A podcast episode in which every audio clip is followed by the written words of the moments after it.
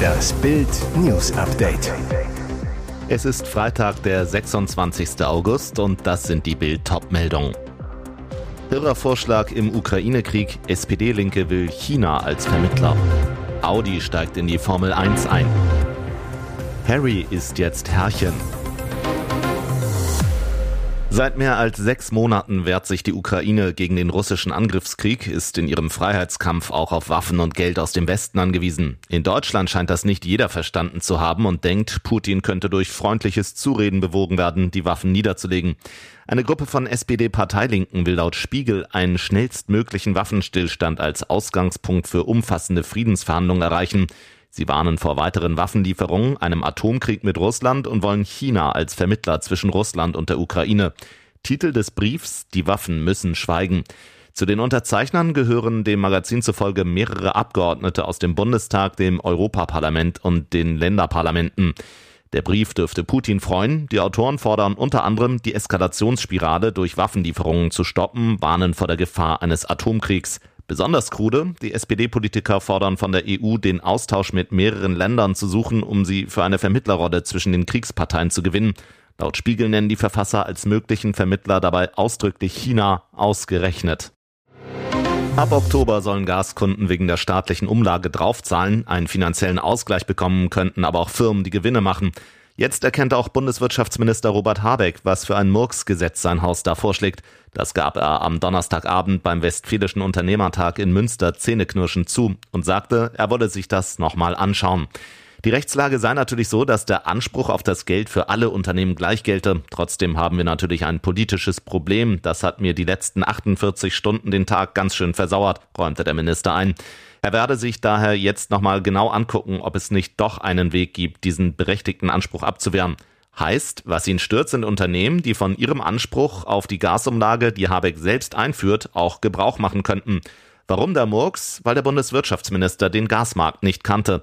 In seinen Worten, weil wir aber nicht wussten, das muss man ehrlicherweise sagen, und niemand wusste das, wie dieser Gasmarkt verflochten ist, wie er im Undurchsichtigen, welche Firmen irgendwelche Anteile an Töchtern und so weiter haben, ist durch diese im Prinzip richtige Entscheidung ein Problem entstanden, dass sich dann nämlich ein paar Unternehmen reingedrängt haben, die nun wirklich viel Geld verdient haben und die Umlage der Bevölkerung nicht brauchen. Die Formel 1 bekommt deutsche Verstärkung. Audi kündigt nun auch offiziell an, ab der Saison 2026 einen Motor für die Formel 1 herzustellen und damit offiziell Teil der Königsklasse des Motorsports zu werden. Schon seit Monaten hatte es darüber Gerüchte gegeben. Spannend aus deutscher Perspektive, der Hybridantrieb für die Formel 1 soll in Neuburg an der Donau entwickelt und gebaut werden, wo Audi Sport seinen Sitz hat und das westlich von Ingolstadt liegt. Erstmals nach über einem Jahrzehnt entsteht also eine Formel 1 Power Unit in Deutschland. Mercedes ist zwar ein deutsches Team, baut seine Motoren aber in England. Die finale Voraussetzung für den Audi-Einstieg war das vor gut einer Woche beschlossene neue Motorenreglement ab 2026. Dann sollen die Antriebe effizienter werden. Ein attraktives Paket für Audi und auch Porsche, auch wenn deren Einstieg zusammen mit Red Bull noch nicht offiziell gemacht wurde. Die neue Champions League-Saison hat noch gar nicht richtig begonnen. Da gibt es schon das erste heiße Thema. Der FC Bayern trifft in der Gruppenphase auf den FC Barcelona und Robert Lewandowski. Es kommt zum großen Wiedersehen nach langem Hickhack um den Lewandowski-Wechsel. Und gleich gibt es Aufregung. Die spanische Zeitung Sport schießt am Donnerstagabend kurz nach der Auslosung gegen Bayern-Boss Oliver Kahn. Kahn spottet über Barca. Das war eine ungewöhnliche Reaktion eines Managers, der an der Auslosung teilnimmt, wo Respekt eigentlich die Norm ist. Was war passiert? Eine Szene, die während der Auslosung im TV zu sehen war. Als Barcelona in die Bayern-Gruppe kommt, wechselt die Kamera auf Kahn, der sich ein kurzes Grinsen nicht verkneifen kann. Die eigentlich harmlose und verständliche Reaktion nach dem verrückten Los gefällt in Spanien offenbar nicht jedem. Sie wird als Unverschämtheit und respektlos bezeichnet. Nun reagiert der Bayern-Boss auf die heftigen Vorwürfe aus Spanien. Oliver Kahn zu Bild. Diese Interpretation ist wirklich völlig aus der Luft gegriffen. Robert Lewandowski ist erst vor wenigen Wochen von uns zum FC Barcelona gewechselt. Nun führt uns das Los bereits in der Gruppenphase der Champions League wieder zusammen. Über solche Kuriositäten des Fußballs habe ich geschmunzelt. Ich habe größten Respekt vor Robert und dem FC Barcelona. Diese Spiele werden ein Fest für die Fans beider Mannschaften und Fußballfans generell.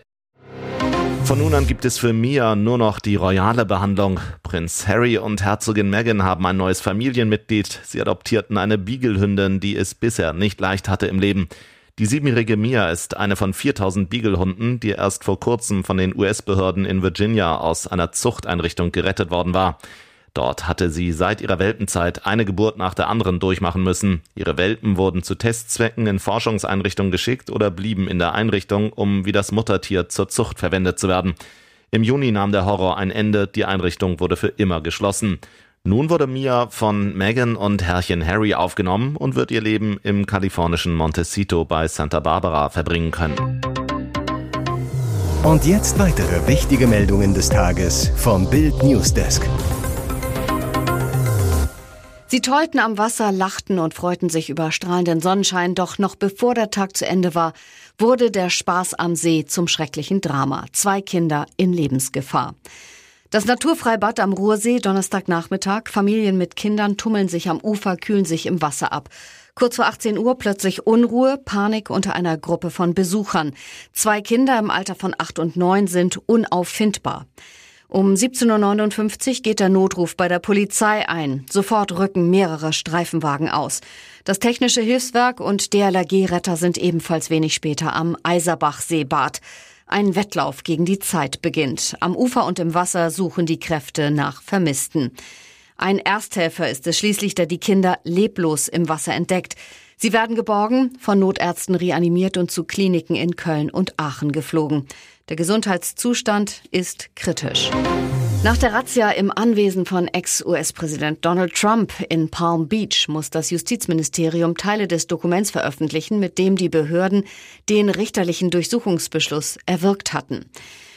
Bundesrichter Bruce Reynard wies das Ministerium am Donnerstag an, die eidesstattliche Erklärung am Freitag öffentlich zu machen. Viele Passagen dürften aber geschwärzt werden. Beamte der US-Bundespolizei FBI hatten am 8. August Trumps Anwesen in Florida durchsucht. Sie beschlagnahmten bei der Razzia zahlreiche Kisten mit Dokumenten, darunter solchen, die als streng geheim eingestuft waren. Trump steht unter anderem im Verdacht, gegen ein Spionagegesetz verstoßen zu haben. Es enthält strikte Vorgaben für die Aufbewahrung von Dokumenten zur nationalen Sicherheit. Dieser Wutanfall könnte sehr, sehr teuer werden. Am 28. Juli 2021 setzte sich Bauunternehmer Matja P. in einen Bagger, attackierte ein frisch fertiggestelltes Mehrfamilienhaus in Blumberg im Schwarzwald mit 31 Wohneinheiten, das er selbst gebaut hatte. Mit dem sieben Tonnen Gefährt riss der wütende Kroate die nagelneuen Balkone ab, schlug Fensterscheiben ein und donnerte immer wieder gegen die Hausmauer. Der Schaden 750.000 Euro. Nun stand der Bauunternehmer vor dem Amtsgericht in Donau-Eschingen, angeklagt wegen Zerstörung eines Bauwerks. Der Bauunternehmer gestand, er habe aus Verzweiflung gehandelt. Der Bauherr habe seine Rechnung nicht beglichen. Er habe nicht gewusst, wie er Lieferanten und Angestellte bezahlen solle. Bauherr Ingo Fangero sagt, er habe Matja B. ordentlich bezahlt, wirft Matja B. aber Baupfusch vor. Urteil ein Jahr und fünf Monate Freiheitsstrafe ausgesetzt zur Bewährung. Jetzt droht Matja P. aber noch ein Zivilverfahren, in dem er für den finanziellen Schaden verklagt wird. Der Bauträger fordert 2,6 Millionen Euro. Hier ist das Bild News Update. Und das ist heute auch noch hörenswert. Drei Jugendliche bewusstlos neben Grundschule. Schüler schlucken Teufelspille. Oxycodon ist doppelt so stark wie Morphium. Erneuter Drogenexzess in Hamburg. Bei einer Kleingartenkolonie direkt an der Grundschule Kronstieg wurden am Donnerstagmorgen drei nicht ansprechbare Jugendliche leblos am Boden liegend von einem Spaziergänger aufgefunden. Es handelte sich um zwei Jungen und ein Mädchen. Nach Bildinformation soll das Trio ein opiathaltiges Schmerzmittel mit starken Nebenwirkungen in Tablettenform eingenommen haben Oxycodon. Es zählt zu den synthetischen Opioiden. Professor Dr. Rainer Thomasius, ärztlicher Leiter des Suchtbereichs am UKE, beobachtet seit einem Jahr eine deutliche Zunahme beim Missbrauch. Oxycodon ist ein verschreibungspflichtiges Schmerzmittel, das klassisch in der Medizin gegen Tumorschmerzen eingesetzt wird, aber auch auf dem Schwarzmarkt erhältlich ist. In seiner Wirkung ist es noch stärker als Morphium, macht schnell körperlich abhängig.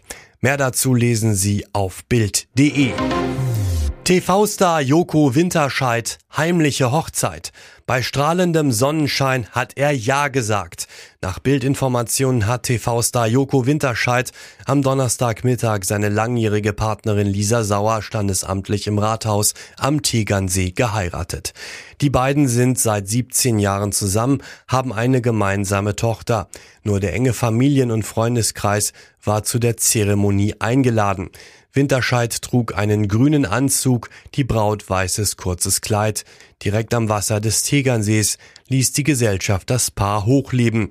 Joko Winterscheid und seine Lisa werden das Jawort noch mit einer großen Sause im Ausland feiern.